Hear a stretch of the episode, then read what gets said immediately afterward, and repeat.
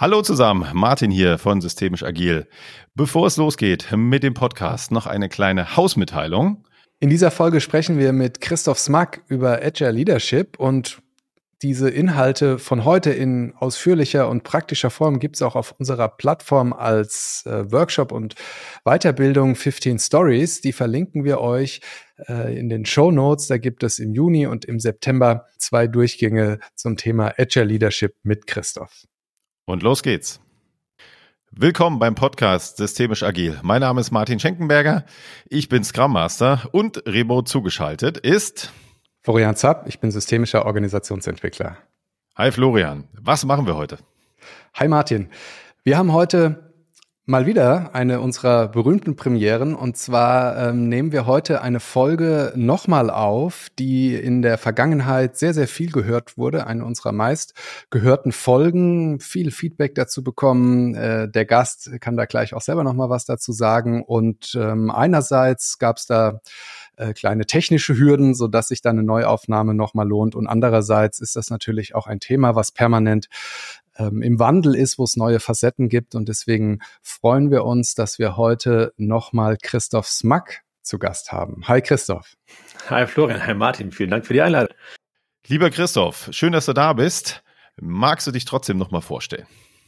Klar, ich äh, heiße Christoph Smack, ich wohne hier in Hamburg und habe vor ein paar Jahren Storylines gegründet, äh, 2017. Und wir begleiten Unternehmen im Wandel hin zu modernen Arbeitswelten, sagen wir immer. Und wir sind mehrere Personen und einer davon ist Florian, der mit mir das Ganze als äh, Geschäftsführer äh, rockt. Und meine Arbeitsschwerpunkte sind äh, Führung, moderne Führung und Organisationsentwicklung. Und ja, vor einiger Zeit haben wir noch äh, 15 Stories gegründet, unsere Plattform für offene Angebote und Seminare. Und da wiederum bist du, Martin, ja auch Teil dessen. Insofern sind wir alle irgendwie hier äh, zusammen vernetzt dachte, du warst verwandt jetzt. oh nein.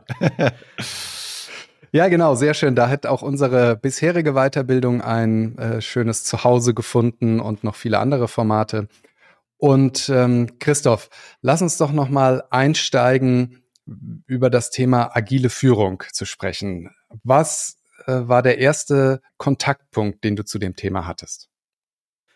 Ja, das hat so eine gewisse Geschichte wie immer. Also zunächst war ich selbst mal Führungskraft in einem sehr klassischen Umfeld. Allerdings habe ich da gemerkt, so will und kann ich nicht führen, weil ich hatte, ich hatte ein, ein Team von zwölf Personen, die waren allesamt Top-Experten und ich war es nicht. Und ich, mir war klar, hier kannst du nur führen, wenn du den Rahmen schaffst und vielleicht die Strategie vorgibst, aber nicht die Details. Insofern, da habe ich, ohne es überhaupt je gehört und gekannt zu haben, ähm, habe ich aus Versehen agil geführt.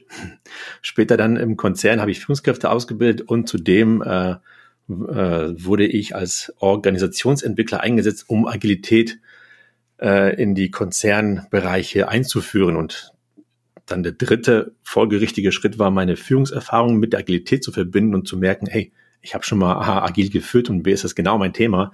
Insofern so ungefähr kam ich dazu. Die lange Antwort auf die Frage, was agile Führung ist, ist der ganze Podcast.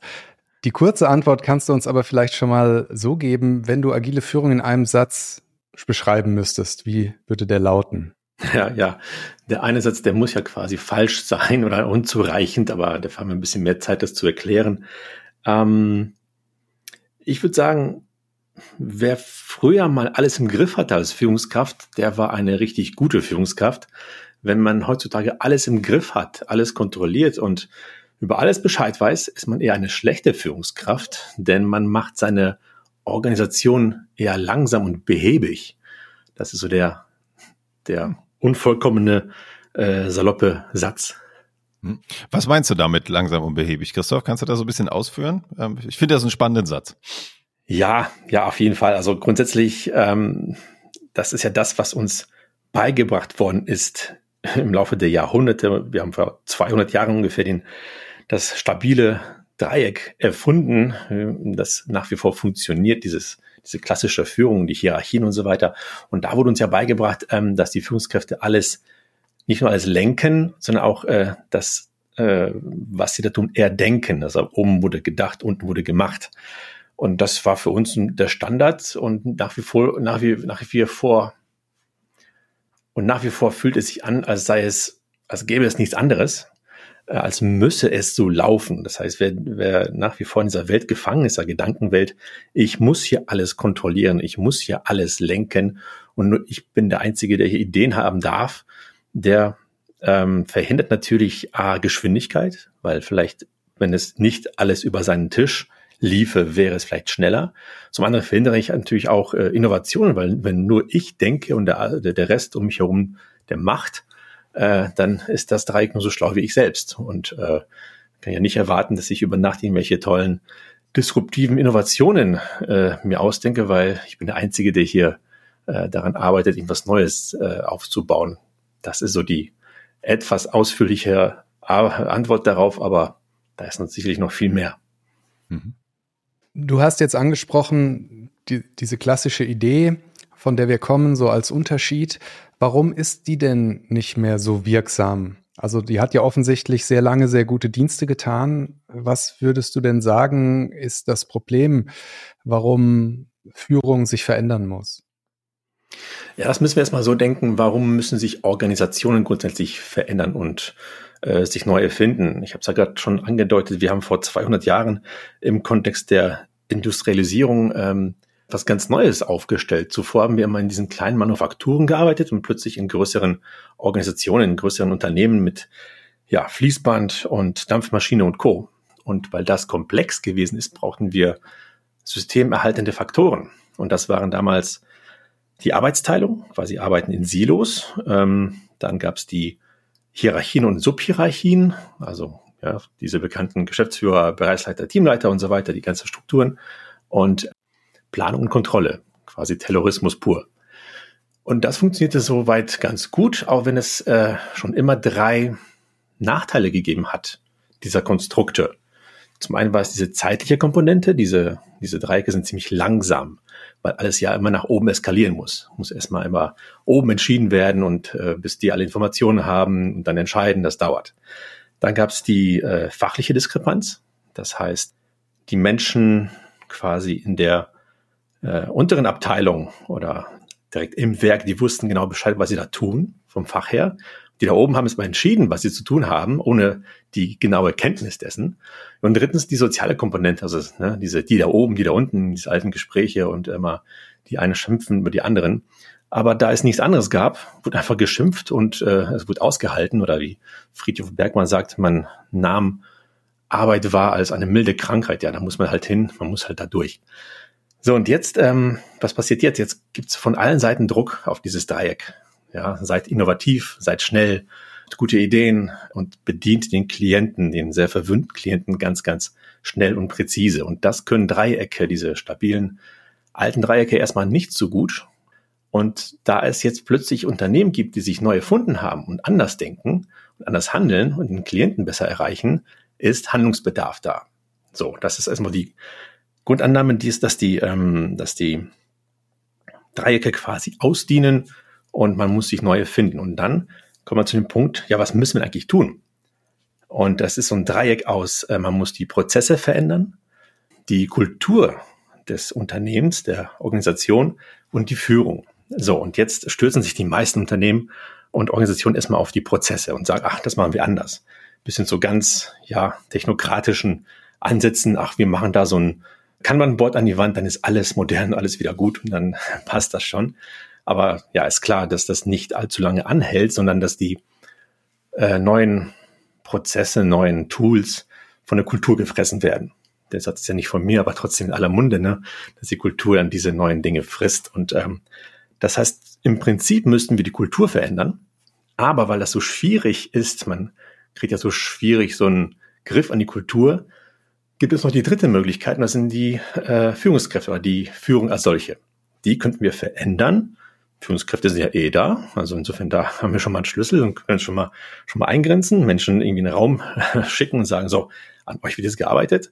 Und wenn wir die Führung verändert haben, dann äh, wird sich die Kultur verändern und damit aber die Prozesse. Und dann haben wir auf diesem Wege neue, eine neue Organisation geschaffen. Darum lohnt es sich wirklich mal an der Führung zu schrauben, zu überlegen, was ginge denn, was kann man verändern, was kann man besser machen. Dazu habe ich eine Frage, Christoph. Ähm, eines der für mich so zentralen Erkenntnisse aus der Systemtheorie ist ja diese Funktionalität oder diese Idee des Strukturschutzes, also dass Organisationen, ähm, um ihre Strukturen nicht antasten zu müssen, das wäre jetzt sowas wie Prozesse, könnte man sagen, oder auch die Kultur als informelle Struktur, verschieben sie manchmal ihre Probleme auf die Menschen, wissend, dass die die ne, gar nicht lösen können.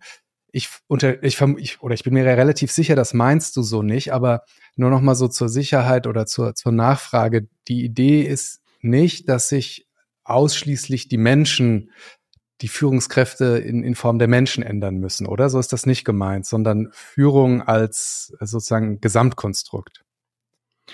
Ja, Gesamtkonstrukt oder Gesamtkunstwerk fast. Die Führung hm. muss sich verändern. Äh, die, die muss man neu denken, dass es letztendlich auch Auswirkungen hat auf äh, einzelne Führungskräfte, einzelne Menschen. Das ist klar. Aber erst einmal betrachten wir Führung erstmal losgelöst von einzelnen Personen, von Menschen, die eine Share-Betragung sagen, ich bin Leiter von so und so, das ist erstmal äh, zweitrangig. Warum? Hm, moderne Organisationen denken nicht so sehr von den internen Playern, internen Mitarbeitenden Führungskräften her, sondern vom Klienten her. dem Klienten sind die einzelnen Akteure in Organisationen relativ egal.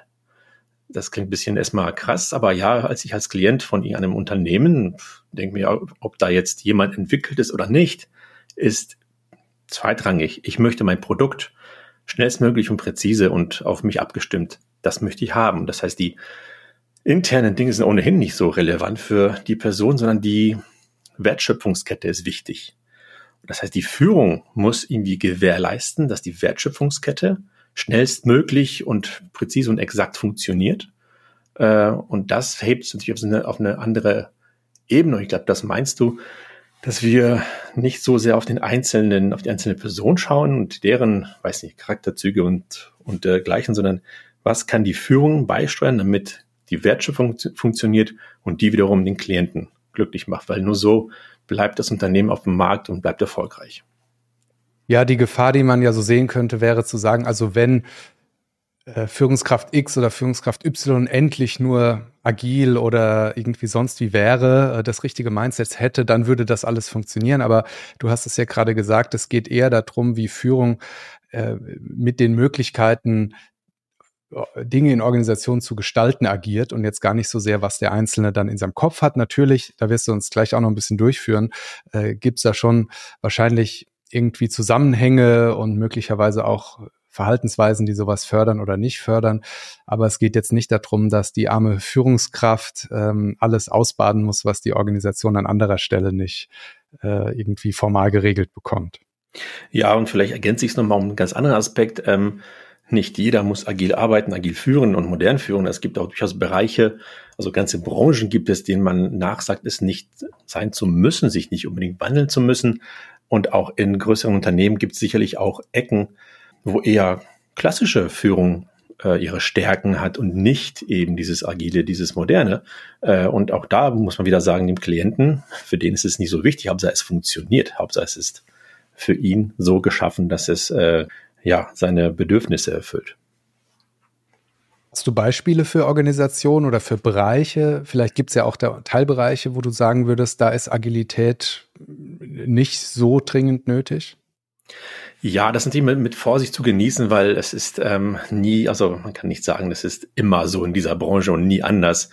Aber grundsätzlich sagt man solchen Bereichen ähm, nach, dass sie sich nicht so stark wandeln müssen, die nicht so, nicht so sehr von der Veränderung, und zwar der ähm, Digitalisierung nicht so sehr erfasst sind. Da sagt man zum Beispiel die Bergbaubranche ja, also nach wie vor kann man Eisenerz nicht runterladen, denn man muss verdammt tiefes Loch buddeln. Insofern, da wird sich erstmal per se nicht so viel verändern. Und die müssen vielleicht sich nicht über Nacht irgendwie komplett wandeln, weil man das kann, man kann das irgendwie nicht mit einer disruptiven Erfindung irgendwie vom, vom Markt verschwinden lassen. Wiederum andere Bereiche wie, weiß nicht, Banken, zum Beispiel, die müssen natürlich ohne Ende Gas geben, sich verändern. Das heißt, wenn wir diese Bergbaubranche nehmen, kann man jetzt sagen, die haben es nicht unbedingt nötig, sich ähm, so stark zu verändern. Aber auch da gibt es natürlich Bereiche sind ja Riesenkonzerne. Ne, Gibt es auch da Bereiche, wo man sagt, aber ihr wiederum, weiß nicht, der Anteil Marketing zum Beispiel, der muss schon was tun. Ja, oder auch da wieder neue Vertriebswege und so weiter. Ihr müsst da was tun. Also auch da wieder mit Vorsicht genießen. Äh, es gibt, es ist niemand davor komplett gefeilt, aber zudem spielt noch eine Rolle, dass der Wertewandel der Gesellschaft uns alle betrifft. Und letztendlich, wenn du keine Mitarbeiter mehr findest, weil die sagen, oh nee, da will ich nicht hin, das ist so old school, das ist so alte Arbeit, alte Welt, da will ich nicht hin, dann hast du ein Problem. Insofern, irgendwie müssen sich alle wandeln, vielleicht nicht im gleichen Maße. Und dennoch gibt's da, äh, ja, gibt's so schöne Studien, wer sich etwas Zeit lassen kann und so nachkommen darf, sage ich mal, mit der Entwicklung und wer muss eigentlich schon vorgestern sich gewandelt haben, sonst hat er heute ein Problem. Hm. Und es geht ja auch um Klein, ne? Und da kommen wir ja gleich dazu auch noch. Auch ich denke mal, der, auch das Bergbauunternehmen würde vielleicht gut daran tun, wenn die Führungskraft mal ganz tief zur Arbeitsebene geht und sich das da mal anhört, wie man da auch Prozessverbesserung, Arbeitsverbesserung einführen könnte, um wahrscheinlich noch ordentlich Budget zu sparen. Also ich glaube, da geht immer was. Und genau, da machen wir jetzt gleich mal weiter, Christoph, bei dem Thema. Was steckt denn da dahinter für dich? Ja, mh mm, ich fange vielleicht mal so an, was es nicht unbedingt ist. Äh, häufig äh, hört man so ein bisschen, ähm, aha, agile Führung, das heißt Führung ohne Führungskräfte. Okay, ja, das gibt Chaos. es. Richtig. Und direkt geht's los mit den, mit den Ängsten, mit den Vorurteilen und keine Ahnung. Ja, das gibt es. Es gibt diese Option zu sagen, wir machen eine Organisation ohne Führungskräfte. Wir bauen sie neu auf oder die Führungskräfte, die da sind, kriegen die, kriegen das Angebot, irgendwie ins Team überzugehen oder das, die Organisation zu verlassen. Nennt sich Holokratie und das gibt es aber selten. Weil es eben speziell ist. Ja, und das ist äh, A, nicht für jeden Bereich, nicht für jede Branche irgendwie möglich. Und B, der Weg dahin, der ist doch richtig sperrig und weit und holprig, weil, ne, stellt euch mal vor, wir sagen eine Organisation, so, liebe Führungskräfte, geht nach Hause, wir kriegen das ohne euch hin. Das wird erstmal Chaos und man ist immer weiß ich, ein Jahr mit sich selbst beschäftigt. Wir haben das auch schon zweimal begleiten dürfen äh, in Ansätzen, die Holokratie. Und letztendlich gab es komischerweise nach so einem Dreivierteljahr, nach einem Jahr, die den Ansatz, mh, hm, vielleicht doch nicht. Vielleicht war das nicht das Richtige für uns. Vielleicht brauchen wir doch Führungskräfte oder in einer Art von ja, jemanden, den wir eher ansprechen könnten, ja, der eher so als zentrale Figur äh, äh der Führung hier äh, fungiert. Ja, das, insofern, das gibt es, aber es gibt noch weitere Möglichkeiten und derer sind es eigentlich drei. Also Holokratie ist das eine, aber sicherlich ein extremes Feld, ein extremer Fall. Da gibt es noch ganz, äh, eine, ja, in Anführungszeichen, einfachen Einstieg in die agile Führung, das ist Servant Leadership. Das heißt, wir nehmen die bestehenden Führungskräfte, entwickeln bei ihnen neues Mindset oder sie entwickeln bei sich selbst ein neues Mindset, besser gesagt. Und wir, ähm, ja, wir bringen ihnen bei, wie das auch funktionieren kann. Äh, wir äh, beheben die ganzen Ressentiments und nehmen die weg und äh, geben denen vielleicht auch ein bisschen was an Toolset mit und dann verändern die sich, führen anders, handeln anders und dann haben wir auch eine agile Führung. Insofern das ginge. Und ähm, neben Holokratie und Servant Leadership gibt es noch die dritte Möglichkeit und das ist die Dreiteilung der Führung. Hier ganz kurz erklärt, ähm, bislang war das ja so, dass da, ich nehme mal einen Teamleiter als Beispiel, der, der, der Teamleiter oder die Teamleitung, die hatte bislang drei Dinge inne in Personalunion. Und zwar kümmerte sie sich um äh, den Prozess der Herstellung von irgendwelchen Gütern oder Dienstleistungen im Team. Dann gab es dann noch die, die Produkte als solche, um die sich, um die sich äh, diese Führungskraft kümmerte, mit allen Details und letztendlich auch die Menschen, die das Ganze äh, im Team dann ermöglichten. Das heißt, auf Englisch ist es ein bisschen schöner, dieses Products, Process und People, ne, diese drei Ps hatte alle drei, äh, hatte diese Führungskraft inne. Und jetzt kommt man und sagt, mh, hm, das ist recht komplex geworden. Alle drei Bereiche sind komplex anspruchsvoll und irgendwie wird man nicht so richtig gerecht. Und viele Führungskräfte würden jetzt wahrscheinlich nicken und sagen, ja, ich rase durch den Tag. Und trotzdem habe ich nur ein paar Minuten Zeit für, für meine Leute, fürs Produkt und so weiter, weil ich alle drei Bälle ständig jonglieren muss. Ne? Und jetzt gibt es folgenden Ansatz ähm, im agilen Kontext. Man äh, zersägt sozusagen diese Führungskraft in drei. Und fortan gibt es einen Experten, eine Expertin, die sich um das ähm, Produkt kümmert, was sich sehr gut darin auskennt. Ähm, jemand anderes sagt, ich bin äh, guter Organisator, ich kann das ganz gut, äh, gib mir noch diesen Anteil an Führung. Also haben wir Process Lead und jemand sagt, ich habe keine Ahnung von vom Produkt und die Detailtiefe reicht nicht, um die Produkte zu betreuen. Darum gibt mir das mit äh, den Menschen, haben quasi ein People Lead. Das ist diese Dreiteilung der Führung und stellenweise gibt es nur eine Zweiteilung. Das heißt, aus einer Führungskraft werden nur ein Process Lead und ein People Lead ähm, oder andere Namen gibt es natürlich auch für die äh, gleichen Tätigkeiten. Und äh, das mit dem Produkt übernimmt das Team alleine. Und jetzt ist immer das Ganze ein bisschen sperrig. Man denkt sich, wie jetzt? Ich hatte bislang eine Führungskraft, jetzt habe ich zwei. Das ist natürlich, eine, ja, sind ein paar Wochen der, der Irrungen, Wirrungen, aber letztendlich funktioniert es ganz wunderbar. Und nach ein paar Wochen merkt man, wie viel Qualität in diese Führung reingekommen ist. Weil bislang hatte man, weiß nicht, ein persönliches Anliegen, ist zu seinem Teamleiter gegangen und ja, oder sie sagte dann, ja, du, ich habe sieben Minuten, komm mal schnell rein, wir machen das jetzt mal eben. Und jetzt geht man zum People Lead und diese Person sagt dann, ähm, ist genau mein Ding, genau meine Aufgabe. Ich mag das, komm her, nimm uns zwei Stunden Zeit für deine Anliegen, dein, deine Entwicklung, wie auch immer. Und ja, das hat natürlich zum einen die Voraussetzung, dass die Organisation das quasi installieren muss. Sie muss das Ganze aufbauen. Aber wenn es funktioniert, wenn das äh, eine Zeit lang ähm, ja sich entwickeln durfte, dann funktioniert es ganz wunderbar. Und im Prinzip haben wir quasi diese drei Möglichkeiten: Servant Leadership, Dreiteilung der Führung und Holokratie mit dazwischen ganz vielen ja, feinen Schritten. Äh, also es ist nicht nur diese drei Möglichkeiten, sondern es sind wahrscheinlich, ich weiß nicht, 50 mit Anteilen ein bisschen hiervon, ein bisschen davon, diese 50 Shades of Agile, die dazwischen liegen. Und das muss man für sich selbst als Organisation mit erfinden und nicht nur äh, nachahmen wie so oft und sagen, ja, die machen das, also machen wir es auch, sondern diese Grundkonzepte erst einmal wahrnehmen und für sich selbst adaptieren, damit es wirklich was Gutes wird. Äh, vielen Dank, Christoph. Über das Thema Dreiteilung der Führung haben wir ja auch schon mal in einem ganz ausführlichen Podcast, ähm, den wir gerne verlinken, hier gesprochen, wo auch von Haufe, mittlerweile heißen sie Haufe X360, äh, sozusagen ein sehr spannender Insight, wie das funktionieren kann. Holokratie hast du noch angesprochen, da bin ich auch immer total erstaunt. Das ist, hat ein super Marketing, weil jeder kennt dieses Konzept und es ist, glaube ich, so irrelevant für 99 Prozent der Menschen, die im Arbeitsleben sind, weil es einfach in ein paar Extremfällen irgendwie angewendet ist. Aber Respekt, wie man das geschafft hat, dieses Konzept trotzdem so bekannt zu machen, dass jeder drüber redet. Magst du uns noch ein bisschen zu dieser dritten Idee des Servant Leadership. Ich habe das Gefühl, das ist fast wie auch so eine so eine äh, Sortierung nach der Eintrittsschwelle oder der Eingriffsschwelle in die Organisation. Wie könnte man das mit dem Servant Leadership umsetzen? Was versteht man darunter? Wie kann man da loslegen? Ja, das ist tatsächlich die, die niedrigschwelligste, wobei das, das gibt so einen, so einen Knackpunkt, vielleicht dazu gleich ein bisschen mehr.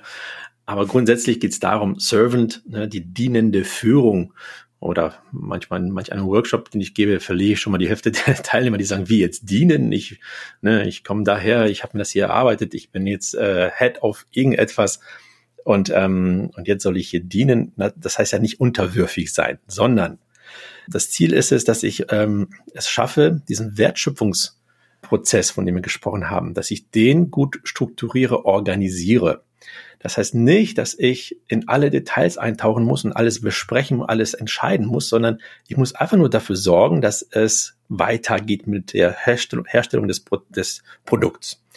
Und damit wir so ein bisschen so ein Bild bekommen, ähm, ich bin jetzt kein Fußballtyp, davon habe ich wenig Ahnung, aber so ein Trainer, ich sag mal Yogi Löw, der ist ein gutes Beispiel für Servant Leadership, denn er stand im Prinzip keine Minute auf dem Platz, keine Sekunde, hat selbst nicht den Ball angenommen und trotzdem hat er mit seinem Team die WM gewonnen. So, und er kann äh, auch vor Ort kaum etwas bewirken an, an der an der Basis, also klar, er schreit etwas rein und so weiter, aber das ist nicht viel. Also man kann ein Fußballspiel A nicht planen und B kann man es nicht kontrollieren. Man kann nicht sagen, oder man kann es auch nicht planen im Vorfeld und sagen, ne, am Anfang machen wir das, dann machen wir das. Das heißt, das Team vor Ort muss ad hoc entscheiden und selbst die, die Spielführung übernehmen. Na, da ist wieder die Führung drin. Trotzdem, was macht denn der Yogi Lüfter an der, äh, an der Seite von, vom Feld? Dort vor Ort nicht allzu viel, aber das gesamte Umfeld, das hat er gestaltet. Er hat quasi Personen ausgesucht, er hat sie trainiert, er hat sie motiviert, er hat eine Strategie aufgestellt, er hat denen die bestmöglichen Trainingsmöglichkeiten eröffnet und so weiter. Und das heißt, er ist Teil dessen. Und eine gute, gute Führungskraft, gute moderne Führungskraft anhand von Servant Leadership macht genau das. Sie schafft einen Rahmen. Sie schafft einen Rahmen und äh, die, die Strategie bestimmt sie und sucht die Personen aus, motiviert sie und äh, setzt sie entsprechend ihrer Talente ein. Talente vor Titeln heißt es ja auch im agilen Kontext. Insofern, das ist so diese, diese dienende Führung und da ist nichts mit, ähm, nicht unbedingt was mit, ja, viel Good Management äh, hat das nicht viel am Hut, weil diese Führungskraft darf auch durchaus auch mal sich durchsetzen. Übrigens ist agile Führung kein, kein Dogma im Sinne von, okay, jetzt führen, führen wir agil, jetzt gibt es wieder eine Ansage, eine Ansprache. Doch, doch, wenn es nicht anders funktioniert, können wir durchaus zurückfallen in irgendwelche anderen Führungsstile. Ja, da bis hin zu, aha, da nutzt einer die agilen äh, Strukturen aus, um sich da irgendwie, weiß nicht, vor Arbeit zu drücken, dann wird diese Führungskraft durchaus auch schon mal ungemütlich, weil es auch ihr Job ist. Ja. Aber dieser Vergleich mit dem Fußballtrainer finde ich immer, finde ich mal recht einleuchtend. Und im Prinzip ist es das, dass man einen Rahmen schafft, dass man die Menschen darin coacht, dass man die Strategie schafft und mit denen nach und nach die Wertschöpfungskette verbessert und die Produkte. Jetzt hast du schon gesagt, die Situation ist manchmal fast so, dass du diese Konzepte vorstellst und die Hälfte der äh, Workshop-Teilnehmerinnen auf, äh, aufsteht und gehen will. Das ist sicher ein bisschen überspitzt. Trotzdem steckt ja ein Kern drin. Alle diese Ansätze ähm, beinhalten ja möglicherweise sowas wie ein Verlust von Status oder von Macht. Ähm, wie gehst du damit um, äh, dass du praktisch Menschen beibringst, ein Konzept anzuwenden, wo sie vielleicht subjektiv am Ende Dinge verlieren im Vergleich zu vorher. Ja, sie verlieren was, aber sie gewinnen auch was. Das ist so ein bisschen so diese eine äh, Rechnung. Und natürlich es ist anders. Wir wurden ebenso sozialisiert, ne? wenn du erst äh, Teamleiterin bist, oh, dann bist du, dann bist du wer. Und Bereichsleiterin, oh, dann erst recht. Und dann trägst du diesen großen Hut hier, wichtig. Und dann ist das, hat, das hat auch was mit Ego und solchen Dingen zu tun, definitiv. Aber das musste ich ja nicht, also mein Ego musste nicht daraus speisen, dass ich jetzt hier die wichtigste Person im Raum bin und alle zu mir schauen und äh, mich mir, ja, mir huldigen. Also ich verliere durchaus ein bisschen diese legitime Macht. Ich bin nicht mehr der eine, der hier im Raum hier alles entscheidet. Aber vielleicht gewinne ich so etwas wie ähm, eine andere Möglichkeit, ähm, ja, Zufriedenheit zu erlangen, zum Beispiel durch die Identifikation. Also ich, ich stecke den Rahmen und habe quasi Menschen, die sich auch committen auf meine Ziele und mit, mit mir das Ganze machen und das Ganze erreichen. Und das macht ja auch was mit Menschen. Man sagt, ich habe ein echtes Team. Die folgen mir, weil ich sie vom, äh, von der Sinnhaftigkeit unseres Unternehmens, unseres Produkts überzeugt habe. Das fühlt sich wiederum ganz anders an, als sie müssen mir folgen, weil ich die Schärpe Leiter so und so trage. Ja, klar, da habe ich vielleicht auch hat manch einer von dieser etwas alten Welt, der klassischen Welt ja auch seine, seine Profite gezogen. Man hatte ja diese Reward Power, man konnte Menschen äh, belohnen oder auch abstrafen. Manch einer stand vielleicht darauf. Der hat natürlich Schwierigkeiten jetzt äh, zu hören, äh, wie ich schöpfe auch meine, mein, ja, meine Stärke als Führungskraft daraus, dass ich Netzwerke schaffe dass ich was ermögliche, dass ich Informationen beschaffe. Ja, das ist erstmal ein Paradigmenwechsel für viele. Und doch am Ende äh, trage ich sehr viel dazu bei als Führungskraft, dass es funktioniert, nur halt, halt auf anderem Wege. Aber da ist natürlich eine tiefe Selbstreflexion notwendig und die Auseinandersetzung mit dem eigenen Ego. Weil ähm, wenn mir es wichtig war, weiß nicht, äh, dass alle einen Knicks vor mir machten, das tun sie jetzt nicht mehr in der agilen Welt, dann, dann habe ich wahrscheinlich erstmal ein Problem, aber eher mit mir selbst als mit der agilen Welt. Ja, und insofern da, äh, ja, es gibt so Phasen, die man nutzen äh, sollte bei der Transformation Richtung ähm, agiler Führung, agiler Organisationen. Und die zweite Phase davon ist eben die, äh, die Reflexion. Und das ist die Krux. Das ist so wirklich die, da ist die harte Arbeit. Ne? Schaffe ich es, schaffe äh, über diesen, äh, diese Schwelle zu gehen und die alte Welt zu verlassen oder nicht?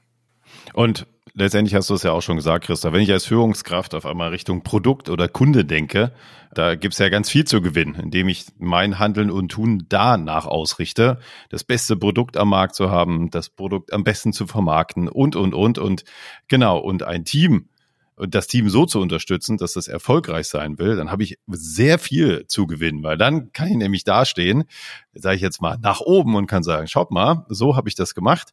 Ich lasse das irgendwie machen. Äh, ich führe agil, äh, was das auch immer heißt dann äh, für dieses Team und habe das gewonnen. Wir sind super erfolgreicher Markt und habe da sogar ein Beispiel. Ich arbeite mit dem Team schon sehr lange zusammen, schon über zwei Jahre und ich habe da die Führungskraft hier sehe ich ein, zwei Mal im Jahr. Gut, jetzt bin ich externer, ich habe da nicht so und es ist hauptsächlich remote, aber ich sehe die Führungskraft kaum. Und die lässt uns komplett machen und kam aber mal zurück und hat gesagt, Leute, wie wir das machen, wie wir hier arbeiten, das löst momentan beim Vorstand nur zufriedene Gesichter aus, weil auch unser Kunde super zufrieden ist mit unserer Leistung, weil wir halt so machen können als Team, wie wir das machen und wie wir es für richtig halten, weil wir sind nah dran. Wir kriegen die Support-Tickets, wir kriegen die Anforderungen vom Kunden, was wir in Software gießen sollen. Das läuft sehr wunderbar und er, und er steht, in dem Fall ist es ein er, richtig gut da im Vorstand, mit dem, dass er einfach losgelassen hat. Und ja, wunderbar. genau, was macht er? Er steuert das Personal. Manchmal merkt man das, wird reingegriffen. Wir müssen mal vielleicht einen Entwickler auswechseln, weil der in einem anderen Projekt mit rein muss, weil natürlich da auch äh, die Ressourcen knapp sind. Also das ist so manchmal, wo man so einen kleinen Peaks merkt, oh, da hat er jetzt reinge hat er reingegriffen. Aber vielleicht ist das ja sogar nötig, weil er dann auch mehr sieht im, im Gesamtkontext. Und ja, ich glaube, er hat mit dem Ansatz sehr viel gewonnen. Ja, aber du hast es zwischendurch auch schon ganz nebenher fallen lassen, Erfolg. Also was ist Erfolg? Erfolg in der klassischen alten Welt als Führungskraft der mittleren Ebene war, ich bediene die Dinge, die von da oben runterkommen, sehr, sehr gut. Und so steige ich dann auf, indem ich eben diese, diese äh, Anforderungen die irgendwo oben jemand erdacht hat, bestmöglich erfülle. Und dann letztendlich sind Menschen auch an der Unternehmensspitze gelandet, die das hierarchische Spiel sehr gut mitgespielt haben über Jahrzehnte. Und plötzlich sagt man nicht, ähm, die Hierarchiekette ist wichtig, sondern die Wertschöpfungskette. Und das ist quasi von links nach rechts durchs Unternehmen, das, was der Klient haben möchte. Und das ist der neue Erfolg, dass man sagt, das bediene ich bestmöglich. Manchmal widerspreche ich meine Führungskräften, manchmal habe ich, äh, weiß nicht, handle ich nicht unbedingt in deren Sinne, aber im Sinne des Klienten. Und das muss die Organisation erstmal aushalten und auch neu erkennen und aufbauen, dass, dass sie sagen, das ist das neue Gut und das neue, die neue gute Währung und das ist der Erfolg. Ja, klar, es war quasi immer der Klient schon der, der König, aber de facto stimmt es erst seit, seit äh, zwei Jahrzehnten, dass der Klient so mächtig geworden ist, dass man ihn vorrangig bedient und nicht den Wunsch von, äh, von, von der Bereichsleitung. Hm. Und vielleicht noch ein Beispiel, was es für mich äh, als Mitarbeiter macht. Äh, ich habe auch mal in einem großen deutschen Konzern gearbeitet und da war ich noch etwas junioriger. Und da gab es ein äh, ziemlich großes Projekt, wo auch der Vorstand äh, sehr stark eingebunden war.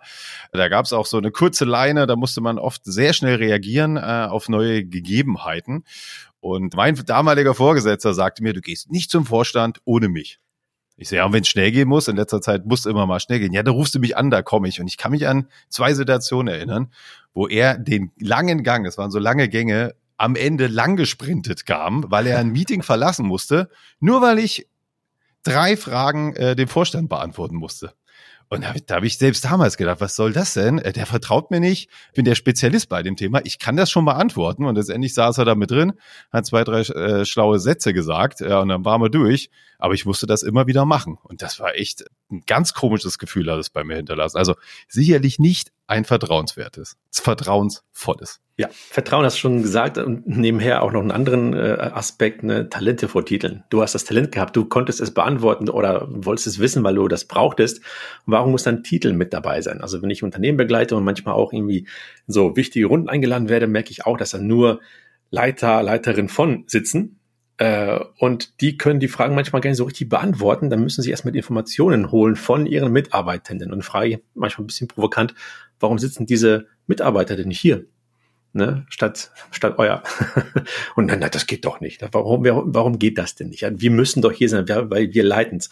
Und dann, äh, ja, man hinterfragt schon mal das Müssen. Muss das denn wirklich so sein? Was würde es mit Ihnen denn machen, wenn Sie nicht hierher wären, sondern äh, Ihre Mitarbeiterin, die sich besser auskennt zu der Thematik? Ne? Und äh, da geht schon los mit dem ja, mit der Transformation des Mindsets muss ich hier sein? Ja, oder reicht es, wenn ich den Rahmen schaffe und, und Experten schaffe, die dann in solche Runden gehen, bin ich doch genauso wertvoll. Aber ne, das alte Mindset sagt, nein, geh dahin, wo es wichtig ist. und schon haben wir eine Menge zu tun. Hm. Ja, absolut. Also nochmal rückgeblendet auf die Haufe-Folge. Also da kann ich mich da erinnern, dass mindestens eine Führungskraft gesagt hat, was ein Glück habe ich das, äh, also da war es eher die fachliche Seite, was ein Glück muss ich mich nicht ums Personal kümmern. Also jetzt mal ganz schroff übersetzt, sondern kann mich konzentrieren und fokussieren aufs Produkt. Ja, und wie oft sieht man, dass dann die Führungskraft das Bottleneck ist, die Organisation wartet, weil die Führungskraft irgendwas freigeben muss und vorher geht's nicht weiter. Ja. Aber früher war das ja, war das ja Prestige. Ne? Ohne mich geht hier gar nichts. Und wenn ich zwei Wochen im Urlaub bin, zurückkomme, ist alles, das stand alles still. Und plötzlich jetzt bin ich wieder da, ich rette es. Also wirklich Heldenmodus, ne? Äh, genau. da Was ein Glück stand alles still, ne? Ja, ich natürlich. Braucht. das genau. ist auch ein genau. ganz starkes Gefühl mal nebenbei. Ach, ohne mich geht gar nichts, ne? Und dann gibt's die Prämie dafür, weil ohne mich nichts geht. Und heutzutage gibt's die Prämie, wenn ohne mich alles geht. Auch mal so ein Ansatz, ne? Ja. Okay, ähm, lass uns mal weitermachen. Äh, in dem Wort äh, oder in den zwei Worten agile Führungskraft steht ja ganz groß das Wort agil, nämlich ganz am Anfang. Kann ich denn auch sowas umsetzen im Unternehmen, ohne drunter 20 Scrum-Team zu haben, also nicht agil zu arbeiten? Ja, bitte, unbedingt. Also ich bin immer eher skeptisch, wenn jemand sagt, wir müssen, wir müssen das auch koppeln an irgendwelche modernen äh, Formate, die in aller Munde sind, äh, ne? OKRs, Scrum, Kanban, wie auch immer. Muss man überhaupt nicht. Muss man überhaupt nicht. Man kann die agilen Ansätze sich äh, ein bisschen so Cherry-Picking machen, kann sich was davon herausnehmen und sagen, das machen wir, weil das bei uns Sinn macht. Also es muss Sinn machen und bitte nicht irgendwie nachahmen und sagen, wir müssen das ganze Paket machen, sondern in kleinen Schritten anfangen. Insofern, ja, man kann, man kann auch in recht klassischen Unternehmen anfangen mit vielleicht äh, kleinen Schritten der Veränderung und bitte nicht gleich, gleich das große Ganze verändern. Das macht ja Menschen geradezu Angst, wenn wir zeigen, hier stehen wir heute, am besten auf so einem, weiß nicht, eine PowerPoint gezeigt, hier ganz links, das sind wir und da hinten ganz rechts, da müssen wir sein. Das klingt so nach, äh, morgen sind wir ganz anders. Nee, nee, nee. Wir verändern uns in kleinen Schritten. Ja, das heißt, dieses, äh, diese, diese Transformation, die ist ja clandestin, die ist wirklich leise, kommt die daher, wenn es gut gemacht ist.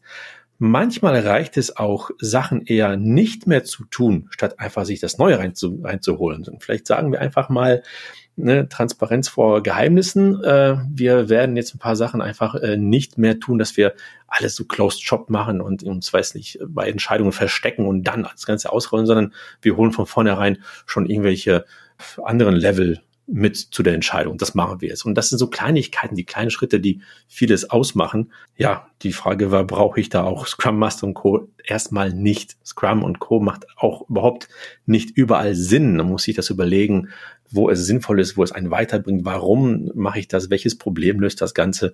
Ähm, häufig ist dann bei genauerer Hinsicht die Antwort, äh, nee, brauchen wir nicht. Aber in irgendeiner Form, das hatten wir vorhin schon, muss sich doch jeder verändern, sogar das Bergbauunternehmen, ne, das schon genannte, selbst die müssen was tun. Insofern, da lohnt es sich äh, wirklich bei der Führung anzufangen, in kleinen Schritten. Du hast schon angesprochen, besonders klassische Unternehmen. Eine Herausforderung, die wir ja auch beide immer mal wieder in Kundenprojekten hatten, ist Verwaltungen und Behörden, die ja jetzt nicht nur durch ihre Kultur bestimmten Mustern geprägt sind, sondern auch durch rechtliche Vorgaben. Also zum Beispiel Dreiteilung der Führung ist dort gar nicht so einfach möglich, weil es Stellenpläne gibt und man das gar nicht einfach jetzt so nach eigenem Willen umsetzen kann. Oder die Verantwortung weiterzugeben ist gar nicht möglich, weil Behörden ja gerade da darauf gegründet sind, dass alle Schritte irgendwie gerichtlich überprüft werden können, es irgendwie zugewiesene Zuständigkeiten gibt und man jetzt gar nicht so einfach sagen kann, auch dann ähm, mach du das doch als Experte, sondern es muss eine bestimmte Prüfstelle am Ende irgendwie unterschreiben. Wie können solche Unternehmen, wie können solche Organisationen agile Führungsansätze für sich adaptieren? Ja, das mit dem, äh, ich darf das nicht machen, was Sie da erzählen, Herr Smark, weil ich habe da rechtliche äh, ja, Vorgaben. Das höre ich nicht nur in Ämtern, sondern natürlich auch an anderer Stelle, sei es Finanzsektor, da sagt, Moment, da gibt so viele Regularien, ich habe ein Korsett, ich kann das nicht machen. Dann hinterfragen wir wieder dieses, kann ich das wirklich nicht und muss das so sein? Das heißt, summa summarum kommen wir häufig an den Punkt, natürlich gibt es Dinge, die darfst du nicht. Und das ist so, wie es ist und du kannst eine Petition schreiben an den Bundestag, dass man es verändert, aber die Chancen sind relativ gering. Also ja, du hast ein Korsett, aber wir stellen häufig fest, das ist gar nicht so eng, wie man glaubt. Man hat durchaus auch Felder, die sind hausgemacht die sind selbst gemacht, wo man sagt, hm, das handhaben wir so wie so ein Naturgesetz, daran könnten wir aber rütteln. Das ist wirklich verrückbar, das könnten wir anders gestalten.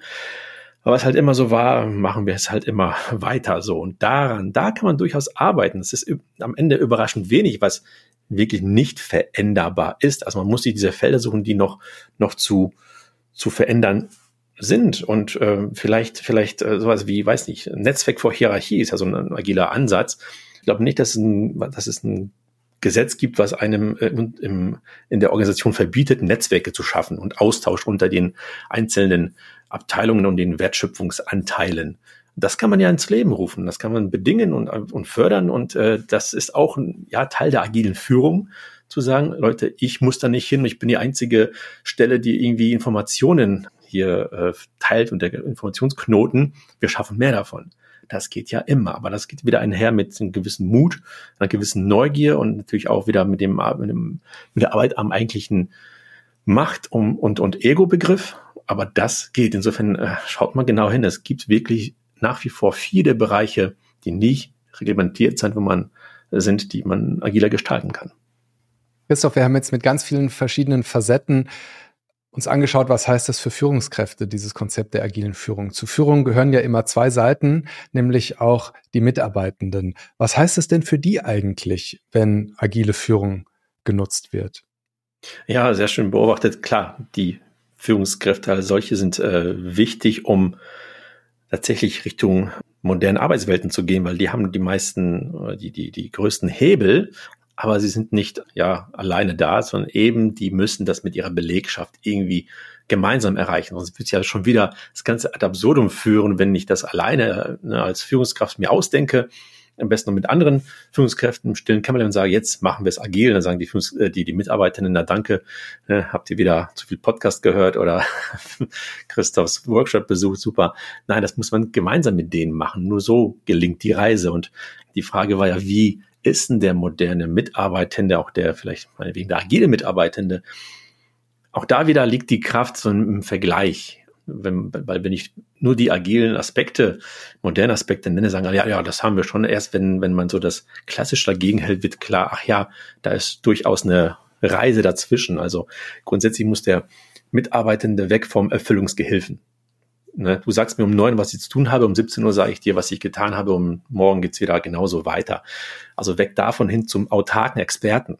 In der Regel ist er das schon, aber manchmal darf er da gar nicht allzu viel draus machen. Ja, da geht's schon los mit dem, ähm, mit solchen komischen Sätzen wie, äh, Herr Smack, die da unten, die können das nicht, die können die Verantwortung nicht tragen. Und dann halte ich durch gegen und sage, Moment, da sind Menschen, die haben Kinder, die haben Häuser gekauft und zahlen Kredite ab und so weiter, die tragen enorm viel Verantwortung in ihrer Freizeit, ihrer, in ihrer, ihrem Privatleben und wenn die durchs Werk auf, äh, durch, durchs Werkstor kommen, dann dürfen die nichts mehr und können nichts mehr. Was ist denn passiert, ne? unterwegs? Insofern, ja, es geht darum, äh, denen auch mal zugestehen, dass die viel mehr können und auch dürfen, als sie es in der klassischen Welt äh, durften und konnten. Also weg vom Empfänger von Aufgaben hin zum Erzeuger von Aufgaben. Ich habe eine Idee, ich mache da mal, ich pull äh, ein paar Aufgaben und äh, nehme sie selbstständig an und bin quasi selbst gesteuert und nicht fremdgesteuert. Ähm, wir haben die Mitarbeiterschaft, die Belegschaft dazu jahrhundertelang dazu ähm, entwickelt, ähm, Fehler zu vermeiden und quasi nur ne, go by the book so zu arbeiten und äh, entsprechend dessen, was die als Sicherheit äh, sicher empfunden haben. Und jetzt sagen wir, äh, sei innovativ und das ist auch einhergehend mit, du darfst auch im Rahmen risikofreudig sein und auch Fehler machen.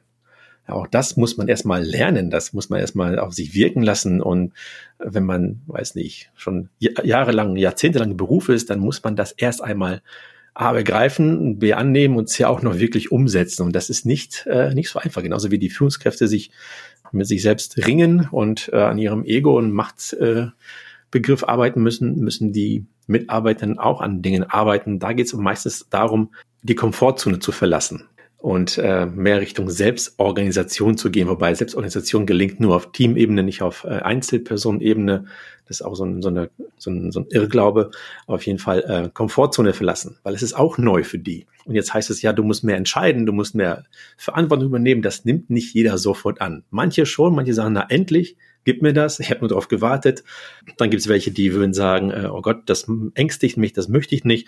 Und dazwischen auch allerlei Couleur, die bisschen wollen, aber noch nicht können oder können, aber nicht wollen.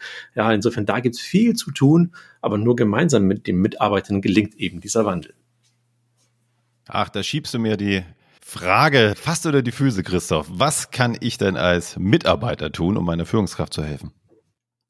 Als Mitarbeiter, um deiner Führungskraft zu helfen?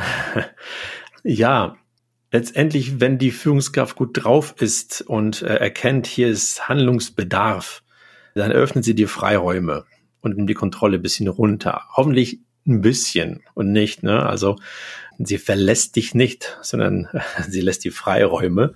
Und ähm, ja, jetzt darf man an dieser Frage, an dieser Stelle darf man auch fragen, wie mache ich das? Ich brauche trotzdem etwas Hilfe. Also dieses Feedbacken von wegen, ja, hör mal, ich sehe es auch ein und ich würde es auch gerne machen, aber ich brauche dennoch eine Begleitung. Das ist ja eine, ist ja keine, kein Fehler, es ist ja kein Problem. Und dieser enge Kontakt, diese Kommunikation zwischen Mitarbeiterin und Führungskraft, die muss da sein, dass man gemeinsam im Dialog das Ganze äh, macht und begleitet. Das heißt, als, als Mitarbeitender musst du nicht alles annehmen, was die Führungskraft da rüber wirft an Verantwortung und, und Freiräumen. Sollst natürlich irgendwie versuchen, weil du es verstanden hast, hoffentlich, dass das Arbeiten anders nicht funktioniert, aber du darfst gerne aber die Hand heben und sagen, ey, ich brauche da wirklich noch ein bisschen Unterstützung und ich bin nicht derjenige, der das sofort annimmt. Das ist alles, alles in Ordnung. Wahrscheinlich ist auch so die Geschwindigkeit das Thema, ne? Auch ähm, als Führungskraft Feedback einholen von den Mitarbeitern. Wo steht ihr denn jetzt? Weil allzu oft wird es den Mitarbeitern auch dann so übergestülpt. So, ich bin jetzt, ich habe jetzt ein tolles Coaching äh, von Christoph Smack erfahren und jetzt ändern sich hier die Dinge, ja, und dann geht's ganz schnell. Sondern ich glaube, da muss man auch äh, die Mitarbeiter gut mit ins Boot holen, äh, dass die auch die Möglichkeit haben, Feedback zu geben und selber auf die Änderung zu reagieren. Und das geht nur zusammen, würde ich sagen.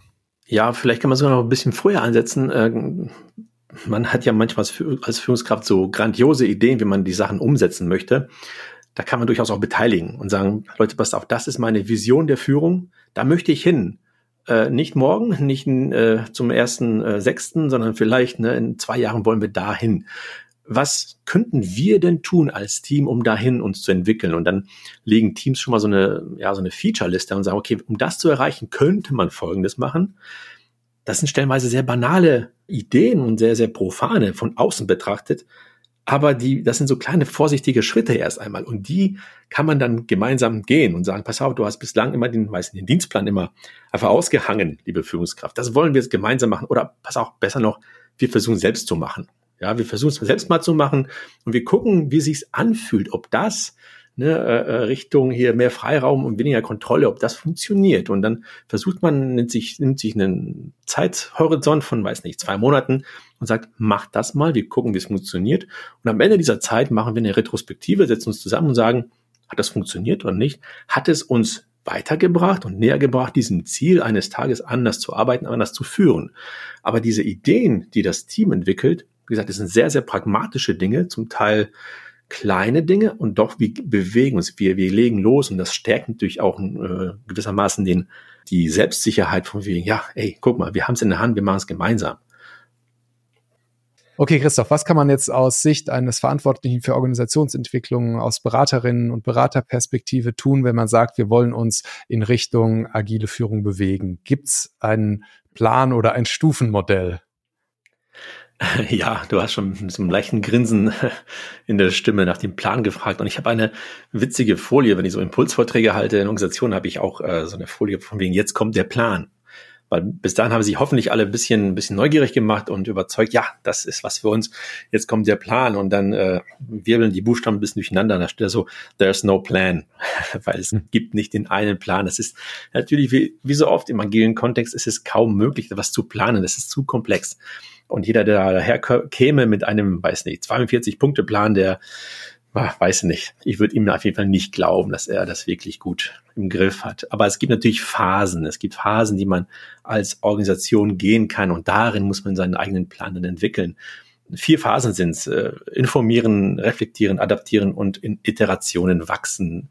Äh, wenn das gewünscht ist, äh, erzähle ich ein bisschen was zu den Phasen, damit wir so ein bisschen mehr verstehen, was kann eine Organisation denn tun. Also ja, die erste Phase informieren, die ist denkbar einfach holt euch Wissen rein, Informationen. Äh, häufig ist das Thema Agilität und all solche Sachen wie New Work und so schon fast verbrannt in vielen Unternehmen, weil das haben wir irgendwie zu mechanisch versucht, das ist uns um die Ohren geflogen, machen wir jetzt nicht mehr, das ist Quatsch oder ist nur ein Hype. Insofern, da muss man ein bisschen dagegenhalten oder wenn man einfach das noch nicht gemacht hat, keine genauen Informationen hat, dann gibt es viele Ressentiments oder viele auch, ja, viele Fragezeichen und also Wissen reinholen und dann das kann man auf vielen Wegen machen. Ne? Man kann euren Podcast hören, man kann meine, meine Formate buchen, man kann dies und jenes oder sich einfach Menschen reinholen, die Ahnung haben und die einem erzählen, was ist das eigentlich. Also die Phase darf ein bisschen länger dauern, dass wirklich so viele Menschen wie möglich in der Organisation Bescheid wissen, was ist das eigentlich. Und dann geht so immer rüber in Richtung, oder es ist ein fließender Übergang Richtung Phase zwei, das Reflektieren. Und das ist, da, die Phase hat's echt in sich. Also die ist so einfach die erste war, so schwierig ist eigentlich die zweite, weil das haben wir so schwer, so, so, so schwer in der Hand oder so wenig in der Hand.